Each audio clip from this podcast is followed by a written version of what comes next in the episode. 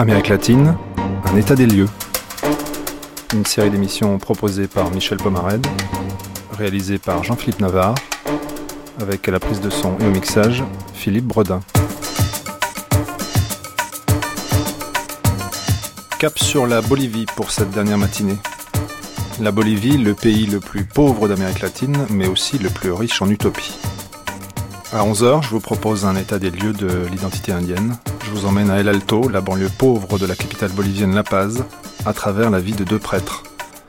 L'un est d'origine indienne, l'autre est français, installé sur place depuis 23 ans. Ensemble, ils œuvrent pour les laisser pour compte du pays.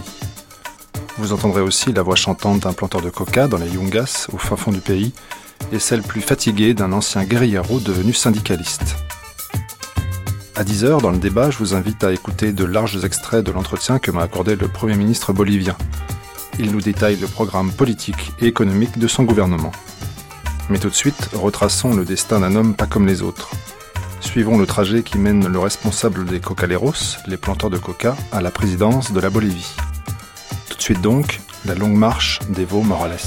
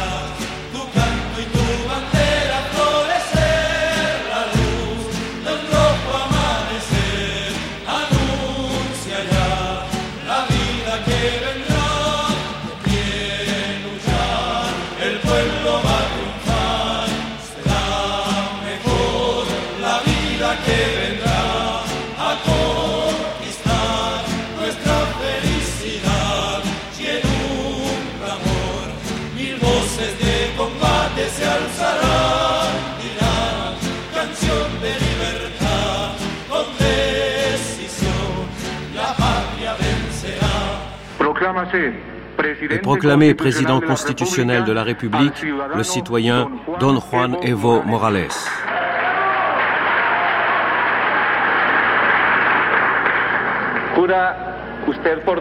Jurez-vous par Dieu, par conviction en la patrie, dans le respect de la mémoire de nos prédécesseurs, de respecter et faire respecter la constitution politique de l'État, ses lois nationales, et de développer fidèlement et loyalement le mandat du président constitutionnel de la République que le peuple de Bolivie vous a conféré par son vote majoritaire Oui, je le jure. Si vous le faites ainsi, l'histoire, la patrie et le peuple vous récompenseront.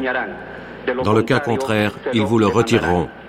Vous êtes désormais déclaré président constitutionnel de la République de Bolivie.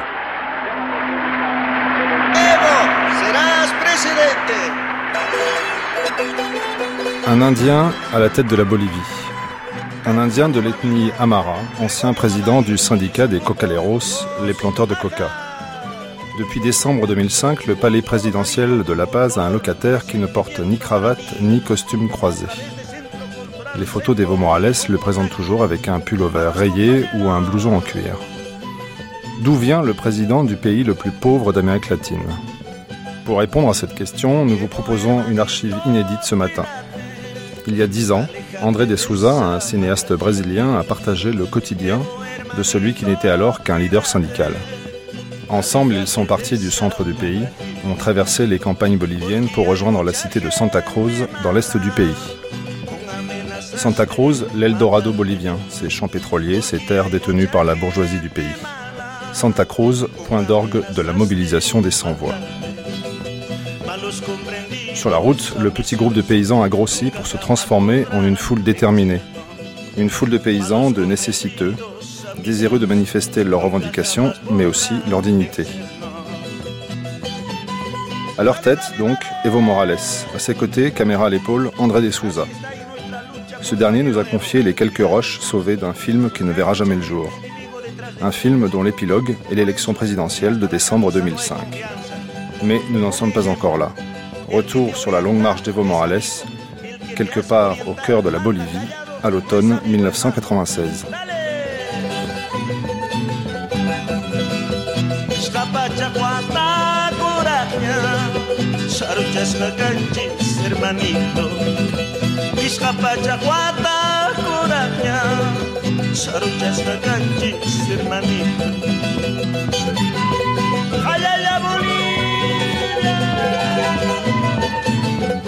Por eso es necesario conocer nuestra filosofía andina El gobierno lamentablemente no ha cumplido los convenios firmados Le gouvernement n'a pas appliqué les accords signés après les marches successives de nos camarades.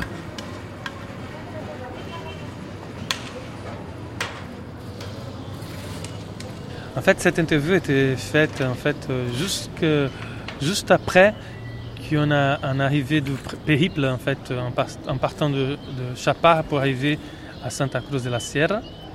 Et en fait, on était dans une école publique qu'on a réquisitionné pour que tous les gens qui venaient participer du congrès et de la marche pouvaient dormir. Donc euh, on a sorti toutes les chaises et les tables des salles pour pouvoir dormir par terre.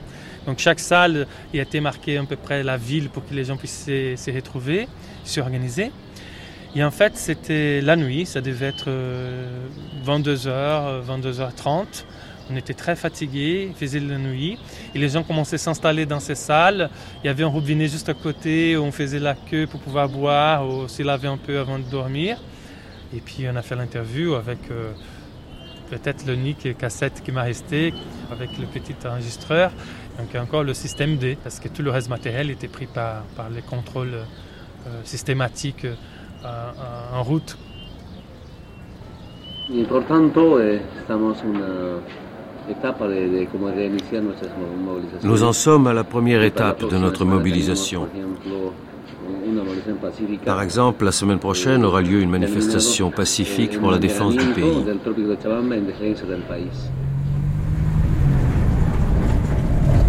Evo Morales et le réalisateur André De Souza dans un taxi à Santa Cruz. J'arrive de Lima. Lui, il vient de Cochabamba. Combien de jours vous allez rester ici? Une semaine? Oui. Une semaine, il y a un congrès. Des cocaleros, des mineurs.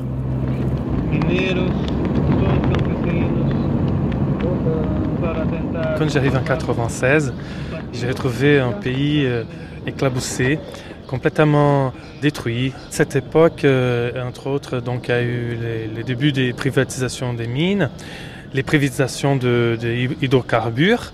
C'était l'époque aussi, ils commençaient à vouloir privatiser toute la distribution d'eau potable aussi. Donc euh, ça faisait un petit peu trop pour la population déjà, euh, la misère d'un côté et la privatisation du, peu de, des ressources que le pays pouvait avoir à cette époque-là.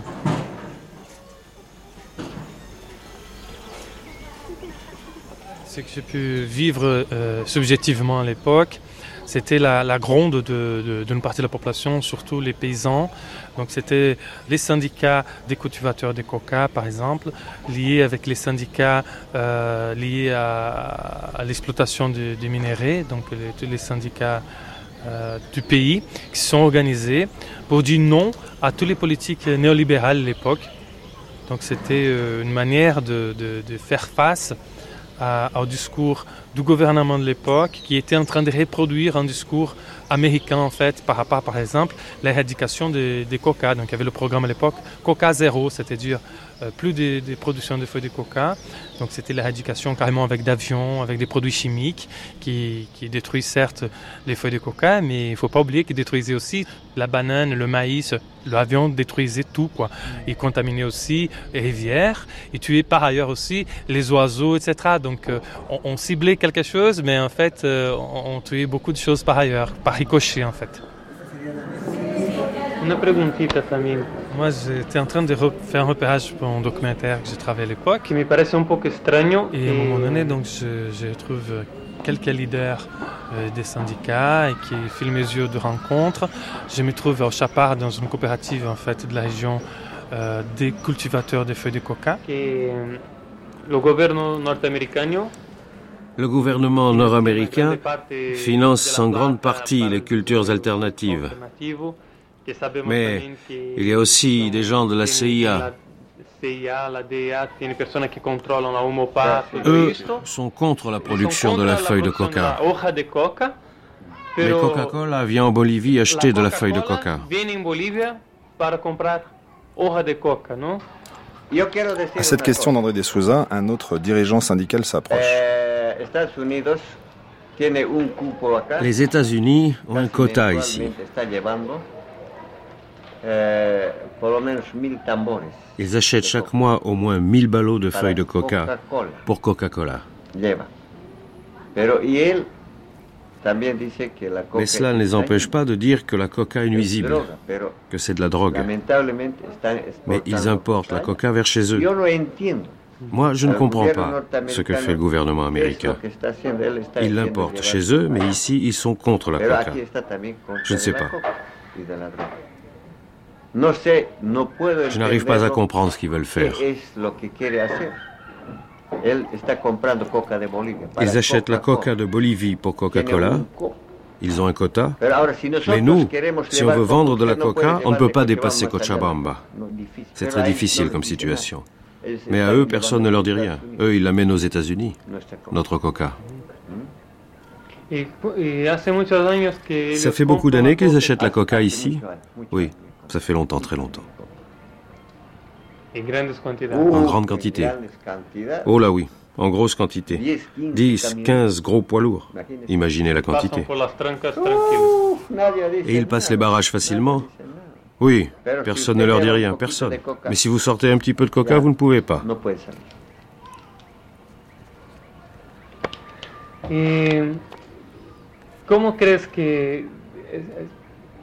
Comment voyez-vous l'avenir?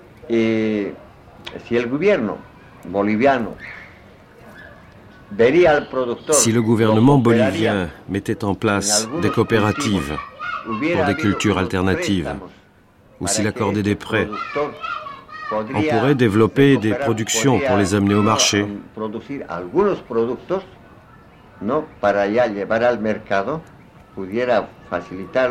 S'il accordait même des prêts de petites sommes, je pense que la Bolivie pourrait changer. Mais pour pouvoir transformer ce type de production, nous ne pouvons compter sur aucune aide du gouvernement. La Bolivie ne changera pas de position.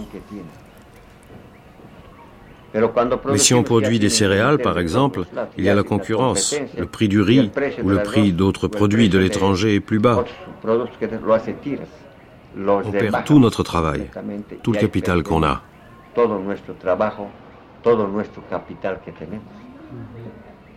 Le néolibéralisme, c'est bon pour les gros,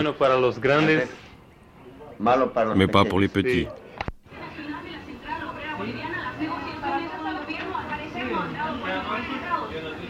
Et c'est là que, nuit, 2-3 heures du matin, il y a un jeune homme qui arrive. Et en fait, ça se trouve, à l'époque, c'était Evo Morales, donc euh, le, leader du mouvement des coopératifs de, producteurs de feuilles de coca. Et en fait, là, ils étaient en train de mettre en place euh, toute une marche euh, vers Santa Cruz de la Sierra pour faire leur congrès. Parce qu'il avait fini une marche, en fait, qui avait bloqué La Paz, la capitale économique de la Bolivie.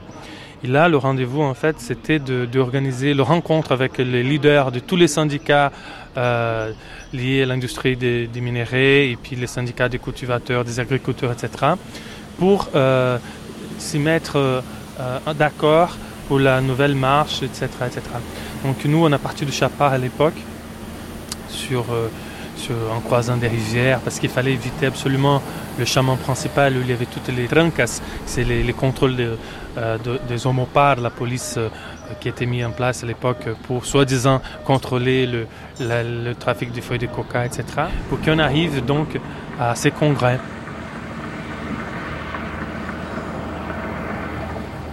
en fait, on a mis euh, plusieurs jours avant d'arriver, parce que chaque petit chemin, il fallait toujours éviter de tomber sur le contrôle des homopares. Quand on arrive à Santa Cruz la Serra pour le congrès de tous ces syndicats. On, on, a dû en fait réquisitionner une école où tout le monde qui participait de ce congrès, on dormait en fait par terre, on, se lavait avec juste le robinet du coin de l'école.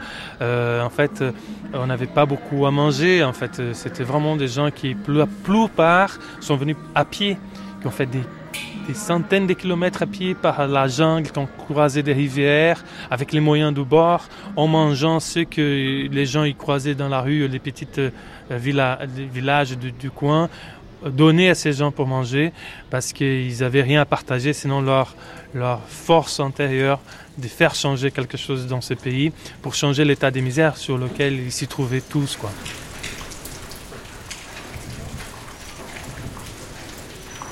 La marche, quand on parlait de la marche, c'est pas dans la marche qu'on imagine ici les grèves en France, qu'on se trouve en lieu et on part en grève comme ça.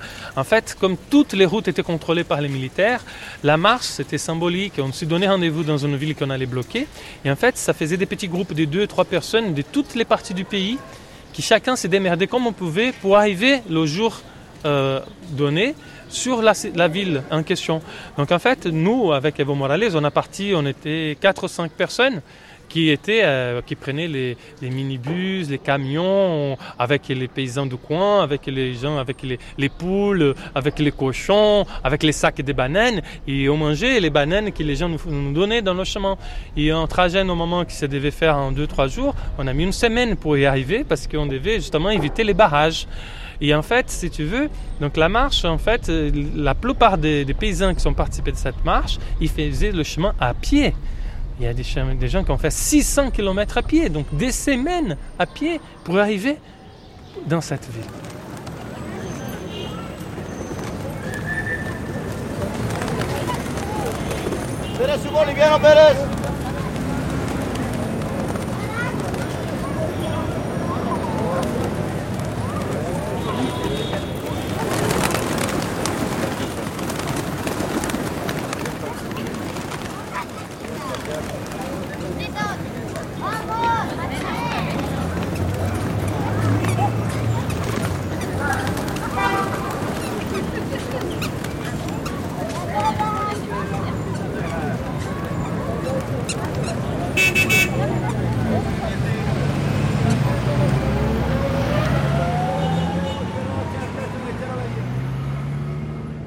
Evo Morales et l'avenir des mobilisations paysannes.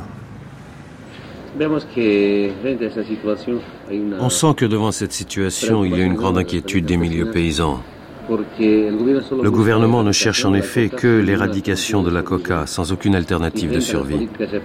Face aux politiques répressives, nous n'avons même pas le droit de survivre dans la dignité. Il faut qu'on trouve des solutions pacifiques pour faire triompher la vérité, la liberté et à la base de tout, la dignité.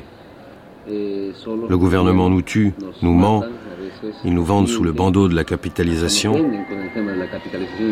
C'est à cause de tout cela qu'il y a un grand mouvement de protestation.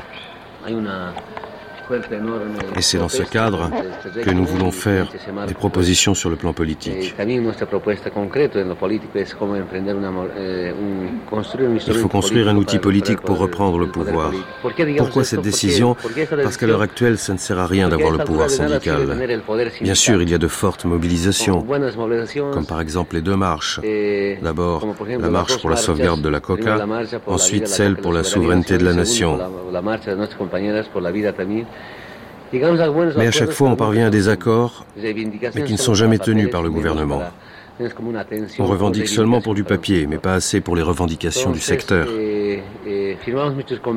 On a signé beaucoup de conventions, de décrets, mais tout ça n'est pas assez. Tout ça ne sert qu'à faire prendre conscience au peuple bolivien nos revendications, ou peut-être à déstabiliser le gouvernement. Rien d'autre. C'est pour ça que tant qu'on n'aura pas récupéré le pouvoir politique, le pouvoir syndical ne servira à rien. C'est pour ça qu'on se bat, pour le contrôle politique, pour pouvoir reprendre le contrôle du pays. Dans ce but, quelles sont nos avancées Faire progresser les consciences, pas seulement pour défendre la terre, la coca, mais le pays tout entier.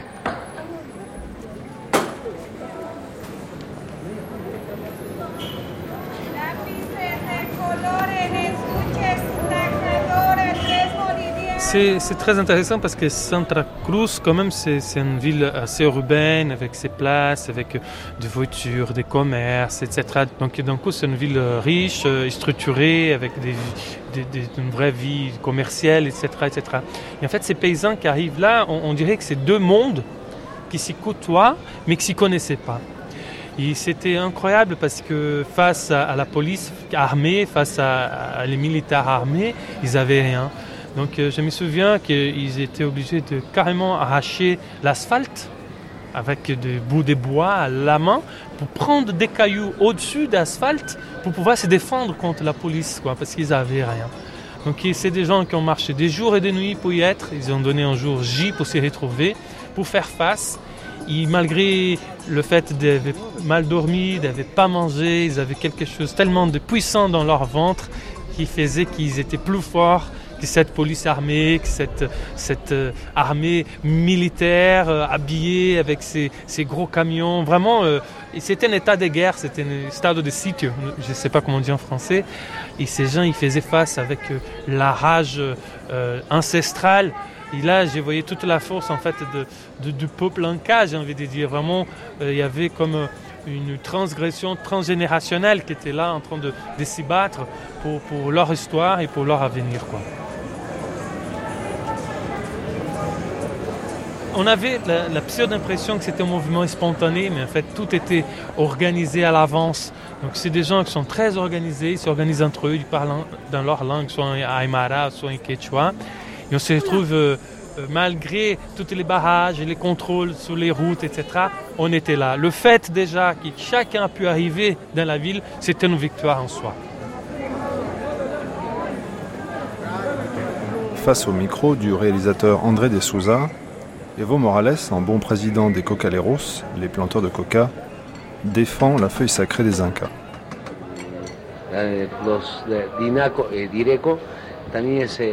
La Direco, la direction de la reconversion de la coca, a changé.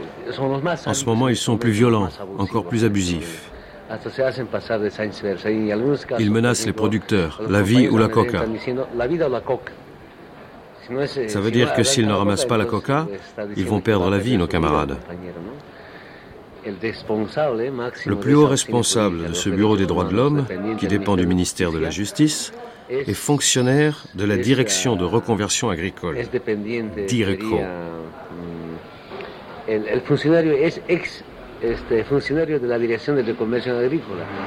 C'est pas croyable, non? Il passe de policier à défenseur des droits de l'homme. C'était lui l'agresseur, le violeur des droits, et il est maintenant le défenseur des droits de l'homme.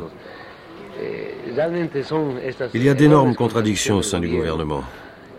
Même si je respecte, même si j'ai beaucoup d'admiration pour le ministre de la Justice, qui essaye de faire quelque chose, et il se heurte à un clan plus dur du gouvernement, qui ne veut pas comprendre cette situation. Il y a une confrontation entre faucons et colombes. Ils se disputent constamment. Et cette éternelle dispute interne laisse beaucoup à désirer dans l'administration de l'État. Mais quand il est arrivé en ville, euh, soit à La Paz ou Santa Cruz où j'ai pu l'accompagner, il était connu par la population en général, les petits vendeurs, tout le monde voyait que c'était Evo Morales, mais tout dans le respect. Euh, c'était pas le personnage où on va s'attirer euh, pour demander un autographe. Tout était, voilà, il y a Evo qui arrive, il y a un silence qui est rentré en silence dans la rue, on marchait comme ça, et on, s'est déplacé, on allait, etc.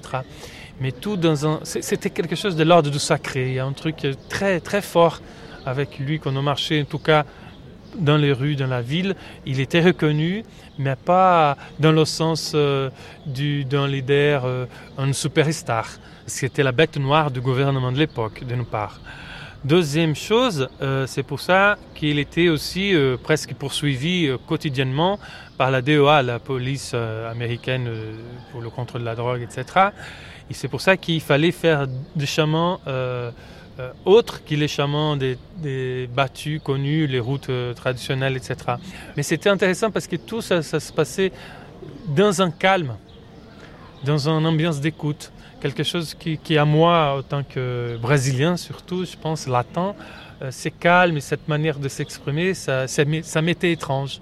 Et moi, je me suis ren- rendu compte en fait de la dimension du personnage quand on arrive dans le congrès en fait, qu'il y avait des gens de tout le pays qui étaient là, 2000 personnes, et c'était lui le leader euh, le- parmi les plus attendus, parmi les plus écoutés, et même euh, quand il parlait, voilà, il parlait euh, avec son charisme, quoi. Il a un charisme introspect certes, mais très puissant, quoi. Notre mouvement n'est pas seulement un mouvement paysan. À la base, c'est un mouvement national pour la défense de la souveraineté. Et soyons sincères avec nous-mêmes, ce n'est pas seulement important d'avoir évolué comme certains dirigeants l'ont fait, mais il faut aussi avoir une capacité de mobilisation pour la combiner aux capacités intellectuelles. Je connais beaucoup d'intellectuels, surtout des enseignants qui ont partagé le sort des indigents, qui ont vécu avec les paysans, avec nous, avec les pauvres, qu'ils soient avocats, avec ou sans argent, avec ou sans salaire, pour nous aider à sortir de cette pauvreté. Mais ces camarades sont traités de pro-paysans, d'extrémistes, de terroristes. Et ils sont mis en marge des structures dans lesquelles ils travaillent. C'est important pour nous de nous rassembler pour construire un outil. En ce moment, il y a un grand vide, un grand vide. On aimerait être la colonne vertébrale de cet outil politique au niveau national. Parce qu'il n'y a que les majorités nationales. Ça ne signifie pas faire un mouvement indigéniste, ni qatariste, ni pro-indien, ni pro-paysan, ni même gauchiste, mais surtout traiter du problème de la souveraineté. Et en fait, euh, ils s'y battaient pour eux, mais je pense surtout pour leurs enfants, parce qu'il fa- fa- fallait, fallait comprendre que ces villages, ils étaient dans la région del Tropico, c'est coupé complètement, c'est derrière les, les- les Andes, derrière les montagnes. Donc pour la plupart, il n'y avait pas d'école, il n'y avait pas d'égouts, pas d'eau, c'est des gens qui étaient complètement coupés du monde. Donc euh, si on était malade, euh, soit on prenait les plantes locales, soit on, on mourait sur place. Donc en fait, je crois qu'ils étaient vraiment, ils sont, je pense, euh, au, fond du puits. C'est-à-dire au fond du puits, soit tu, tu te démerdes et tu essayes de monter, soit tu y restes. Quoi. Donc ils étaient avec leurs tripes en train de se battre pour leur survie. Donc en fait, c'était les paysans et c'était les, les ex euh, qui travaillaient dans les mines qui étaient là. C'était vraiment les gens du, du peuple, c'était vraiment des gens qui, qui marchaient presque à pieds nus, nus j'ai envie de dire. quoi. Extrait du journal télévisé en janvier 2006, le président Evo Morales en déplacement en province, quand l'actualité rappelle les combats d'hier. Eran las 7 de la mañana y ya se percibió una masiva presencia de campesinos que llegaron a Tiwanaku desde varias À regiones 7 heures du matin, on aperçoit déjà l'arrivée massive des paysans à Tijuanaco. Ils arrivent de différentes régions du pays et de l'étranger. Organisés par communauté et respectant l'ordre dans les rangs, les gens sont impatients d'assister à l'arrivée d'Evo Morales.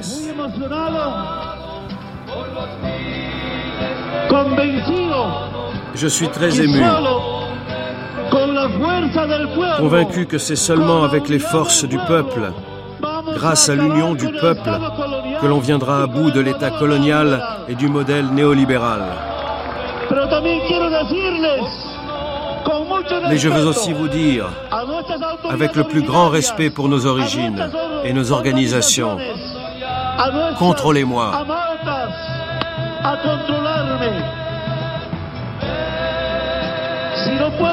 Si je n'arrive pas à avancer, poussez-moi, frères et sœurs. Recherchez l'union de tous les milieux. Respectez la diversité. Respectez toutes vos différences. Je veux demander au nouveau Parlement national que d'ici février-mars, il approuve la loi pour la tenue de l'Assemblée constituante en août prochain. Les Amaras, les Quechuas, nous ne sommes pas rancuniers. Et si on a gagné aujourd'hui, ce n'est pas pour nous venger de quelqu'un, ni pour soumettre quiconque. Nous ne réclamons que l'unité, l'égalité, frères et sœurs. Finalizar estas palabras, representantes indígenas de Norte, Centro y Sudamérica le En fait, c'était vraiment un jeune paysan, très humble, euh, vêtu simplement. Je me rappelle toujours quand il arrive euh, dans cette nuit, 3 heures du matin, pour dormir par terre sur des cartons, avec juste un petit euh, tissu pour éviter les moustiques, qu'il avait juste ses chaussures, qu'en fait c'était un morceau de pneu coupé sur lequel on a fait la route tout le temps. C'était quelqu'un de très humble, euh, vraiment d'une simplicité euh, déconcertante.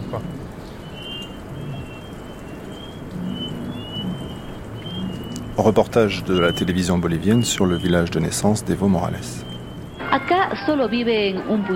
Ici ne vivent qu'une poignée de personnes, environ une vingtaine de familles, pour la plupart des proches d'Evo Morales, qui parlent de lui avec une grande affection. Il était gentil. Il ne savait pas se battre à l'école. On a été un an tous les deux à la même école. On jouait dans la cour. On parlait, tous les deux. Moi, je suis une Tuco et lui un Morales. Et ça lui était égal de ne pas toujours gagner.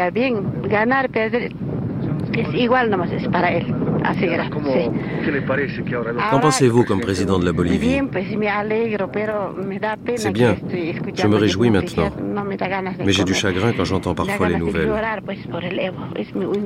Mais je n'ai plus faim. J'ai envie de pleurer pour Evo. Il est très bon. Ici, c'est son village natal. Il s'appelle Isaliave. C'est dans ce petit village que vivaient son père et ses trois enfants. Esther, Hugo et Evo. Petit, il était d'ici au village, jusqu'à ce qu'il aille à l'école là-bas.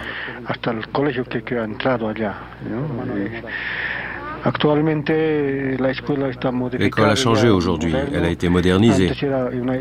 Avant, c'était une pièce couverte d'un toit de chaume, avec des pupitres en parpaing. Les enfants, on étudiait là.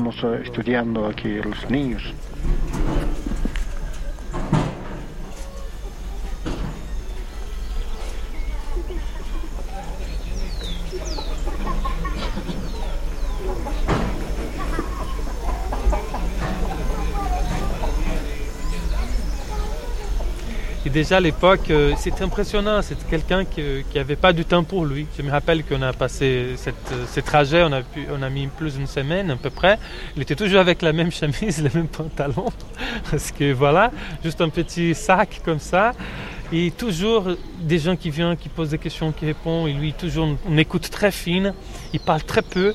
Mais quand il parle, c'est, c'est, comme un diamant qui coupe dans le métal. Je dis toujours. C'est, c'est droit, c'est digne, c'est fin, c'est précis. Et, voilà, et c'est quelqu'un qui est tout le temps en mouvement et tout le temps des gens viennent lui poser des questions, demander, etc. C'est un leader, euh, un vrai leader, quoi, qui catalyse les gens autour de lui. Je crois qu'en dehors du fait qu'il y ait des morts, des blessés, des veuves, des camarades sans pieds, sans mains, sans yeux, en fauteuil roulant, nous voyons que nous sommes en train de payer les effets du néolibéralisme.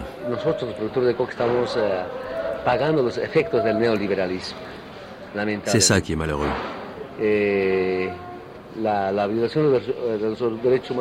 Les violations des droits de l'homme, ce n'est pas que le constat de compter les morts et les blessés, les orphelins et les détenus, mais l'année dernière, on a eu au moins 13 morts par balle. On s'est laissé porter par lui.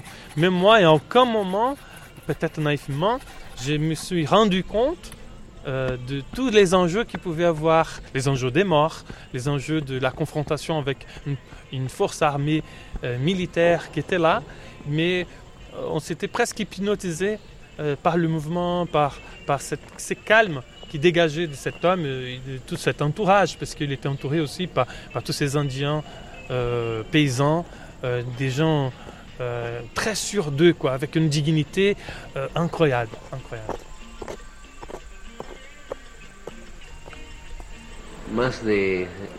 Plus de 100 blessés, graves et légers, c'est ça le bilan de la répression policière. Il y a eu des milliers d'arrestations d'innocents qui sont allés à la caserne de Chimonel. Mais les atteintes aux droits de l'homme ne se réduisent pas à ça. Il y a aussi les interventions constantes envers les dirigeants cocaleros dans leurs chacos, dans leur propriété privée. C'est leur propriété privée. L'UMOPAR, la police censée lutter contre le trafic de coca, fait l'assaut des propriétés privées. Je considère que le c'est un léopard, bien pire que le chien. Pourquoi le chien rentre-t-il dans une maison Parce que le propriétaire a laissé une porte ouverte. Mais le casse le cadenas, brise la porte et cherche l'argent pour le voler. En plus de ça, enlever la coca par la force, c'est aussi violer les droits de l'homme. On est dans la décennie internationale des peuples indiens. La coca fait partie de notre culture. Pour autant, cela devrait être respecté au moins durant cette décennie internationale des peuples indiens. Je pense que les membres de l'Umopar obéissent à une politique répressive étrangère. Ils font ce qui leur chante. La vie des paysans n'a pour eux aucune valeur.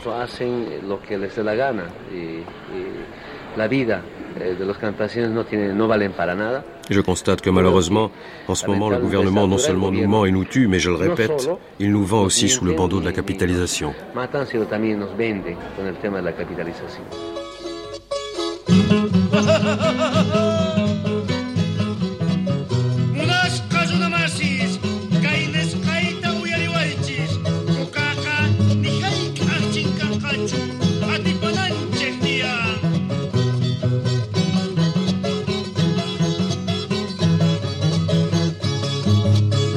Duro Morales, Kawasha, Dunaya, Gokia, Bailiditai. Duro Akaikina, Matana, Componikia, Bailiditai. Evo Morales, Kawasha, Dunaya, Gokia, Bailiditai. Duro Akaikina, Matana, Componikia, Bailiditai. Nous n'avons jamais nié qu'il y ait un problème illégal lié à la coca. C'est pourquoi nous avons signé des conventions de substitution à la production excédentaire de coca même si le gouvernement n'a présenté jusque-là aucun produit de substitution. Une chose, c'est le développement alternatif qui est inévitable, et une autre chose, ce sont les écoles, les routes, qui sont une obligation de l'État qui est tenu de les construire. Mais ça ne peut pas être présenté comme un développement alternatif. Malheureusement, les fonds débloqués pour le développement alternatif l'ont été pour ces petites choses, mais pas pour résoudre le problème de fond, qui est un problème économique. Il faut bien sûr faire face au problème illégal de la coca, au narcotrafic, mais ça c'est lié à un problème clairement économique. Le problème du narcotrafic ne réside pas chez les producteurs de coca. Ça part de bien plus loin. C'est la libre circulation des marchandises et donc le néolibéralisme qui est l'allié du narcotrafic.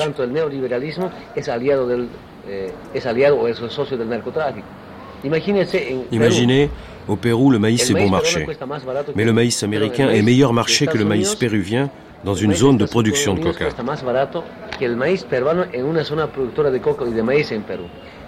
En Colombie, c'est pareil. Tout le monde se plaint de ça. Avant, c'était des régions bananières. Elles sont devenues des régions cocaleras. S'ils cultivaient avant le café, maintenant c'est le pavot. Avant, c'était le maïs, maintenant c'est la marijuana.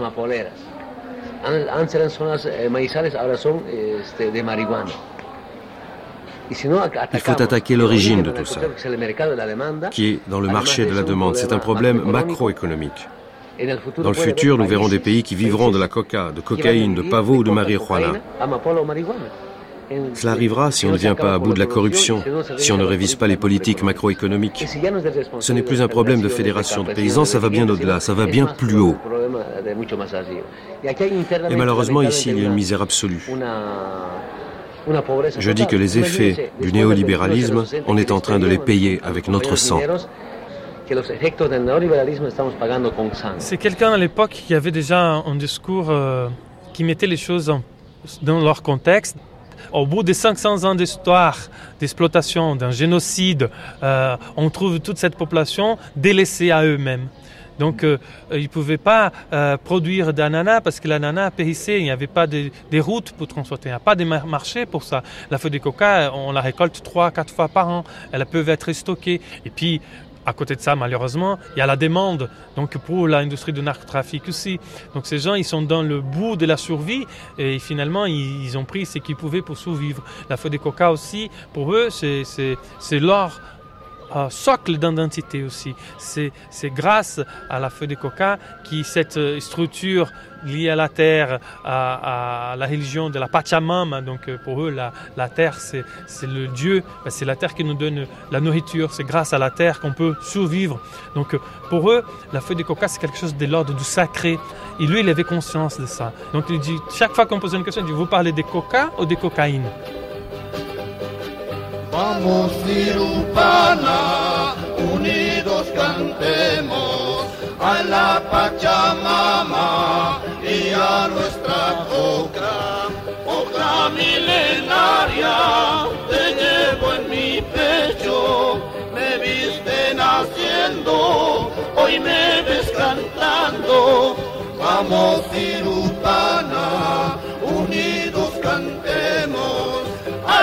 Pachamama y a nuestra coca, coca milenaria, te llevo en mi pecho, me viste naciendo, hoy me ves cantando, pichando coca, pichando coca, en mi trabajo estoy mejor, pichando coca, pichando coca, en mi trabajo estoy mejor, pichando coca, pichando coca, Depuis 2500 ans, leur société est structurée autour de cette plante sacrée. Tout rituel est lié à la feuille de coca. Toute offrande est faite avec la feuille de coca. On boit la feuille de coca le matin pour aller bosser. On boit la, euh, feuille de coca en tisane après-midi, comme on boit le café ici. Vous voyez, c'est lié à leur vie. Ici, on va chez quelqu'un en offrant du café. Là-bas, ils offrent une tisane de feuilles de coca. Donc ça fait partie, c'est l'échange, ça fait partie du partage, ça fait partie du socle culturel et, de, de leur croyance. Leur identité est liée à la feuille de coca. C'est-à-dire, si on enlève ça, c'est comme si on arrachait une partie de leur identité. On ne peut pas comprendre cette population si on ne comprend pas l'importance de l'identité, dans le rituel, dans les croyances à- à- à- autour de la feuille de coca. Je ne pense pas qu'on peut être amérindien sur les Andes si on n'a pas une feuille de coca dans la poche. quoi. C'est ça.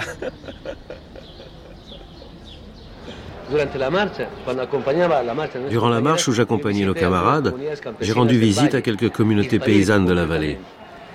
Et là, j'ai rencontré une famille qui produit des pommes de terre. Ils me disent, camarade Evo, nous aussi on a un problème.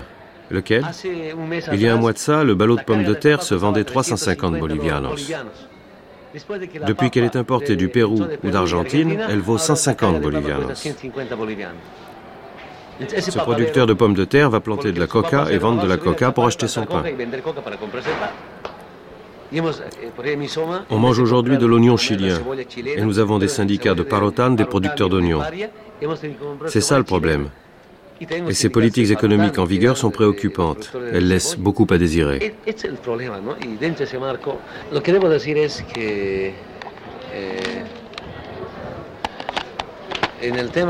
Ce que nous voulons dire, c'est que sur le sujet du développement alternatif, que 20 millones ce que nous apprenons par la dólares, 20 presse, c'est que ceux qui font 20, 30 millions de dollars, ceux qui ont cet argent, ne font que se développer eux-mêmes.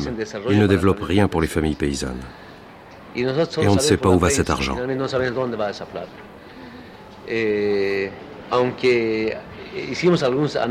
Même si on a fait quelques études, des analyses, des évaluations de 70% quelques projets, on constate que proyecto 70% específico des fonds alloués à un projet spécifique partent dans l'administration et les la salaires, tout pour la bureaucratie nationale et internationale.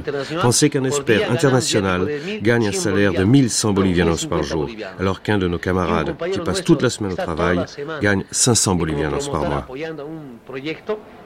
Cette bureaucratie a des messieurs qui gagnent 8 000, 9 000, jusqu'à 15 000 dollars par mois.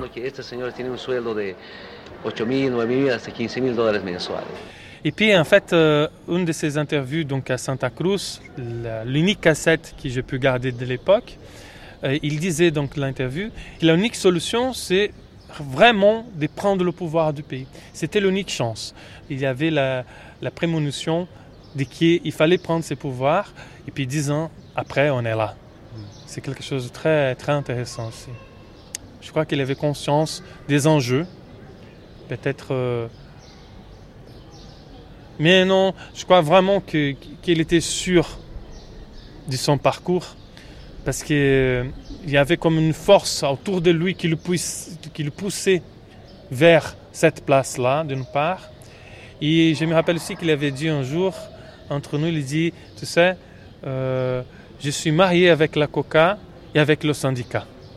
Sa cause, c'est, c'est, c'est récupérer la dignité de son peuple.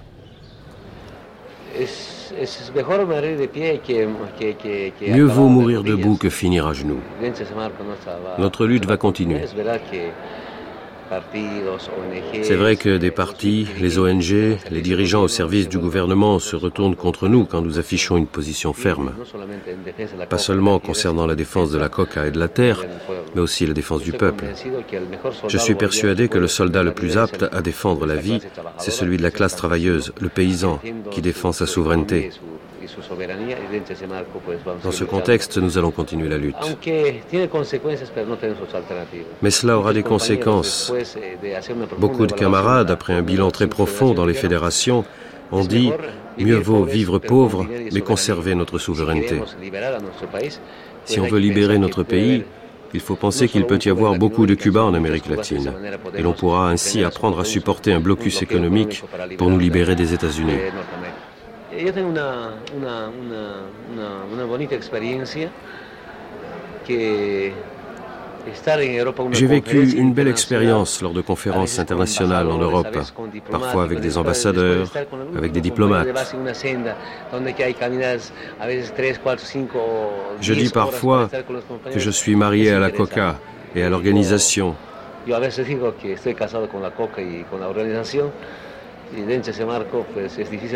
Et cette expérience qui est la mienne pourra d'une certaine manière être un apport dans la quête du respect de la vie et surtout du respect de notre identité.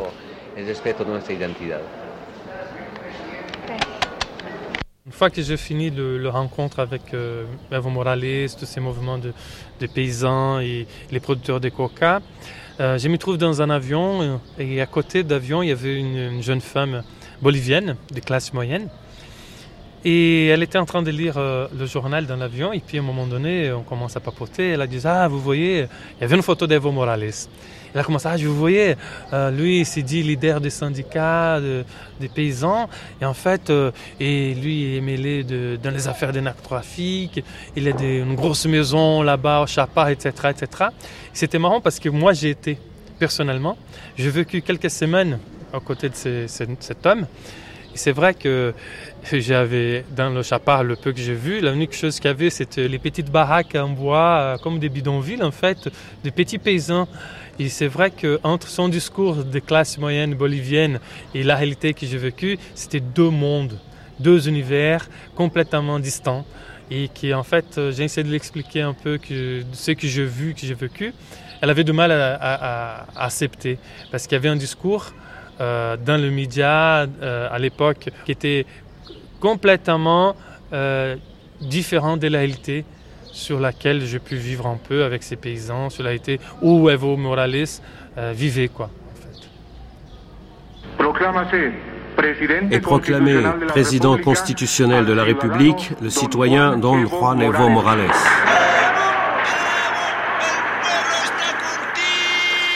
Evo, Evo, le peuple est avec toi.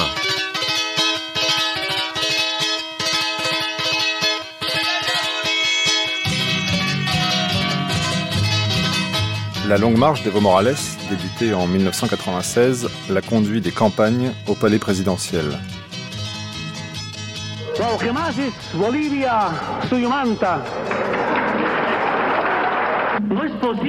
Ce n'est pas possible que le salaire de base soit dans notre pays de 450 bolivianos, alors que nous, les parlementaires, nous gagnons plus de 20 000 bolivianos. Ce n'est pas possible que notre président ait gagné 27 000 bolivianos, alors que le salaire de base est de 450 bolivianos. Pour la morale, pour notre pays, nous avons l'obligation de baisser de 50% nos salaires. Ce n'est pas possible de maintenir des fonds secrets, des fonds utilisés pour voler et pour tuer. Comment est-ce possible Comment est-ce possible qu'un gouvernement démocratique ait des fonds secrets Tout cela doit finir, et c'est dans mes mains. Je n'ai pas du tout peur d'éliminer ces fonds.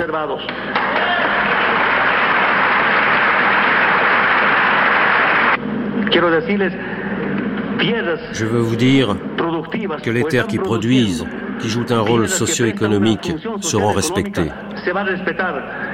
Que ce soit sur des superficies de 1000, 3000 ou 5000 hectares, tant qu'elles sont productives.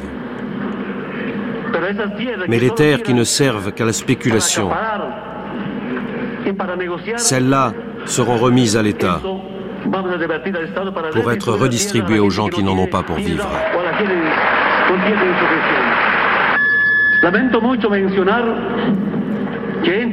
Je regrette d'avoir à dire que j'ai vu de très près l'effroyable corruption qui ronge la Société nationale des routes. Cette société fonctionne comme la douane. J'ose espérer que par souci de morale, les agents de ces institutions de l'État sont en train de démissionner pour laisser la place à des gens nouveaux qui nous enseigneront comment gérer, administrer avec honnêteté. Et il faut en finir avec le narcotrafic. Il faut en finir avec la cocaïne. Non à zéro coca, mais oui à zéro cocaïne, à zéro narcotrafic.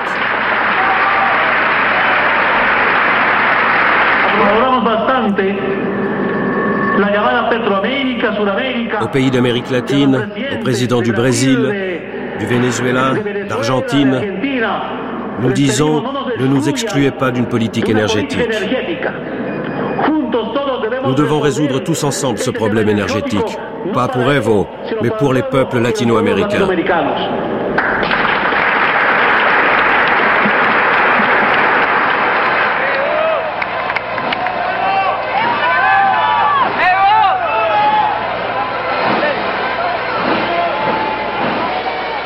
La lumière géniale euh, de ces gens, c'est qu'ils ont compris, soit on s'y prend en charge, soit on est mort. Ils se sont pris en charge. Ces marches ont bloqué le pays des années, c'est des luttes, des années de luttes. Et là aujourd'hui, Evo est au pouvoir avec tous ces gens qui derrière lui ont soutenu ces marches, ces blocages.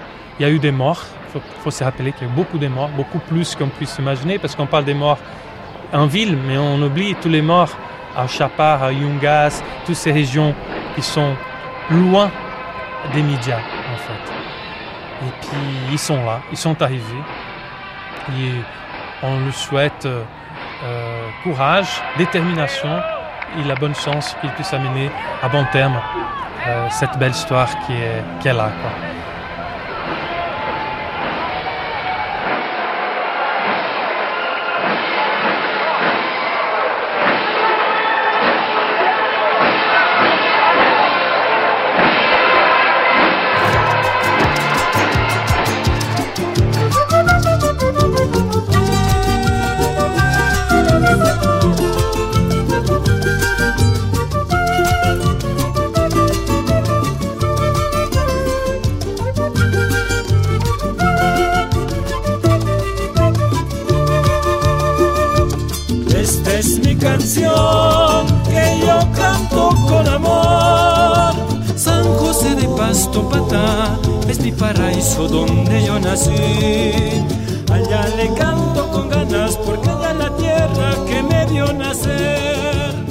La longue marche d'Evo Morales, avec le réalisateur André de Souza.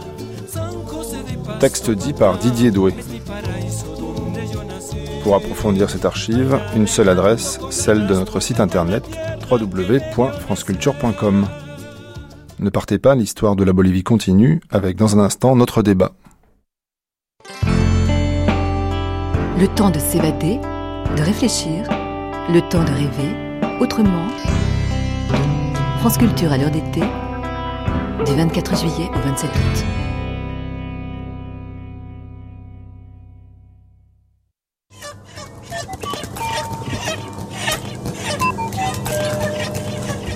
Elles assument leurs choix, leurs doutes, leurs victoires, leurs utopies. Elles nous les font partager.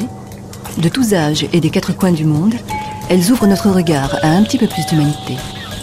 La ronde des femmes, cet été sur France Culture. Écoutons-les chaque jour de la semaine à 14h30. Dix écrivains étrangers, dix parcours, une multitude d'univers, dix écrivains et à travers leur voix, un regard sur la réalité de leur pays, les rapports entre l'histoire et le présent, leur propre histoire et celle à laquelle ils appartiennent. La bibliothèque étrangère, chaque samedi et dimanche jusqu'au 27 août à 20h.